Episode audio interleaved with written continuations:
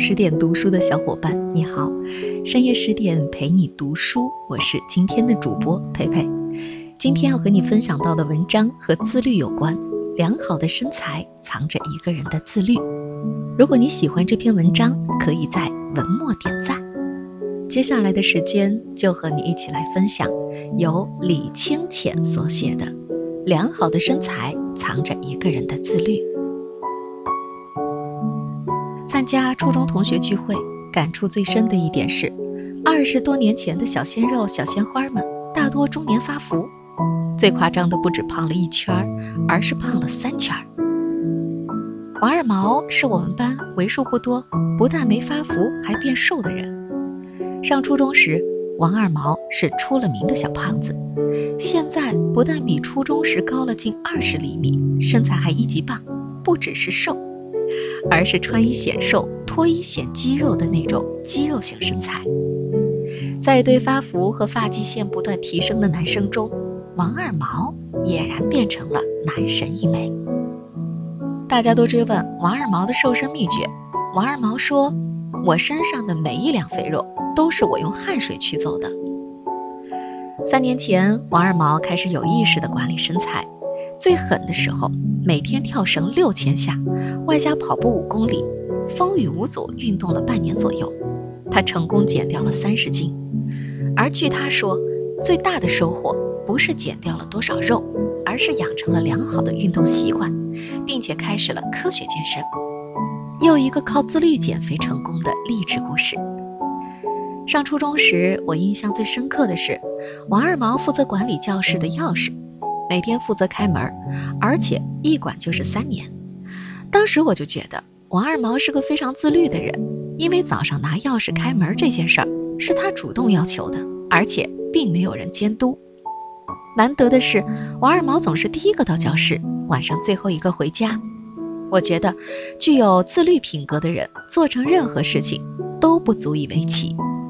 其实，想保持好身材，并没有什么特别的秘诀。无非是管住嘴，迈开腿。然而，常年坚持运动或者健康饮食的人，并非比比皆是。想要做到这两条中任何一条，必须具备一项基本的素质，那就是自律。过了三十岁，我愈发感觉自律是一项可贵的品质。自律的人都是狠角色。咱们逛街购物时，人家在电脑前吭哧吭哧写作；咱们在那儿呼呼睡懒觉的时候。人家却在晨光微曦中跑步，咱们在电脑前啪啪啪打游戏的时候，人家在认真的学习。日积月累，你真的有信心这些勤奋又自律的人不会落我们很远吗？自律者在身材管理方面也常常会取得令人惊叹的成绩。众所周知，相比于少吃，多动塑身的效果更理想。在去健身房前，我曾以为健身房里。会有很多胖子，毕竟胖子才更迫切的需要去健身嘛。岂料健身房里更常见的是身材好到爆的男神和女神。一个身材极好的辣妈告诉我，孩子一岁时，她开始在那家健身房锻炼，已经坚持了四年，平均每周会去三四次，尤其喜欢动感单车，只要有机会就跟老师上课。四年，每周三次。合计六百二十四次，每次骑八公里的话是四万九千九百九十二公里呀。有人会说，我也想管理身材呀，但是我真的太忙了。你以为我提到的几位坚持健身的都是闲人吗？王二毛自己创业，一天工作十六个小时是常有的事儿。那个辣妈既要上班要带孩子，还是每天抽出至少半小时去健身。我还有个朋友也很喜欢运动，他是做销售的，动辄出差，他却从没放弃过跑步。行李箱必须携带的物品之一就是一双跑鞋。他的朋友圈经常晒跑步轨迹，今天可能是武汉大学樱花树下跑步，过几天可能是西湖跑步刷圈了。所以问题的关键不是你有没有足够的时间，而是够不够自律。因为足够自律，所以再忙再累都会抽出时间运动。这样的人，我实在找不出他们身材不好的理由。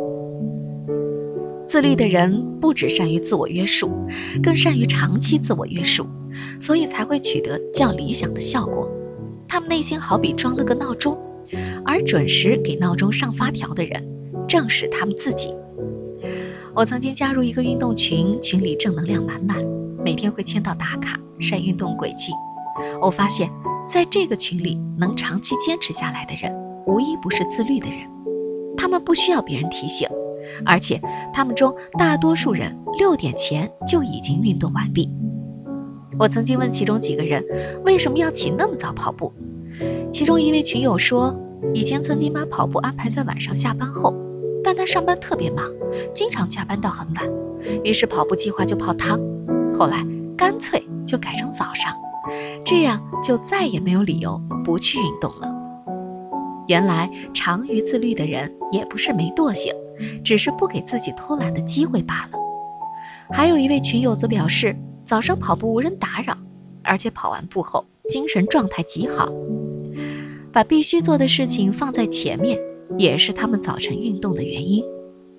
人的身体是需要管理的，健康是最低要求，其次才是体型。如果放任自流，恐怕不只是横向发展这么简单，随之而来的可能还有体能差、高血脂、高血糖之类的健康问题。经常管理身体的人就很容易观察出来。前段时间单位电梯总是出故障，有几次甚至需要从一楼爬到二十八楼。不太管理身体的几位走了一半就累得气喘吁吁，表示爬不动了。而经常锻炼的几位爬到二十八楼只需六七分钟，甚至连粗气都没喘。不仅仅如此，四天后不太常运动的几位还表示大腿疼得厉害。而经常运动的那几位，压根不会腿疼。是的，运动带来的不只是好身材，还有好的体能和健康。这也是很多人坚持长期管理身体的根本原因。说到自律，我还想分享一个好友减肥的经历。他曾选择去一家减肥机构，减肥机构提供按摩减肥，同时要求严格按照食谱进餐。那个食谱，我只看了一眼就觉得饿得眼花。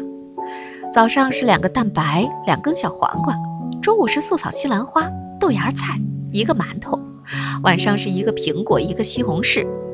也就是说，全天唯一的主食就是中午的那个馒头。我觉得，只要按照这个食谱吃，坚持吃上一个月，估计也能瘦上二十斤。我感觉减肥中心是借按摩的由头收费而已，建议好友不要上当。好友是这么回答的。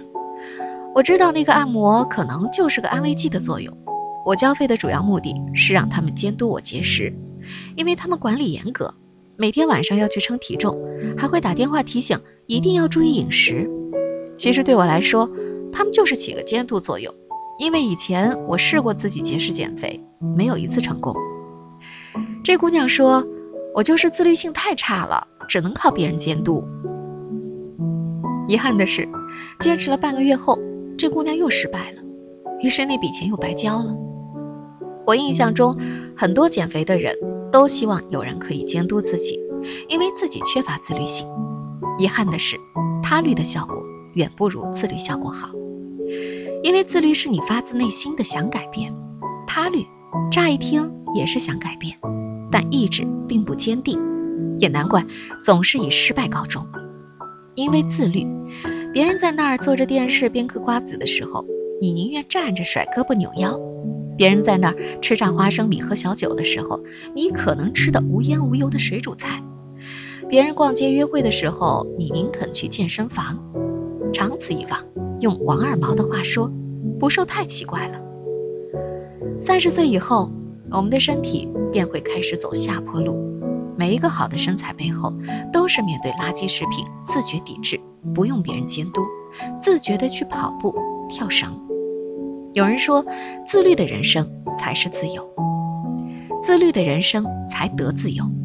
想要管理好身材，只能靠自律自觉。你不自律，就没有一副好身材，更不会有一个好的身体。记住，你身上的每寸赘肉，都是你向懒惰和生活妥协的标志。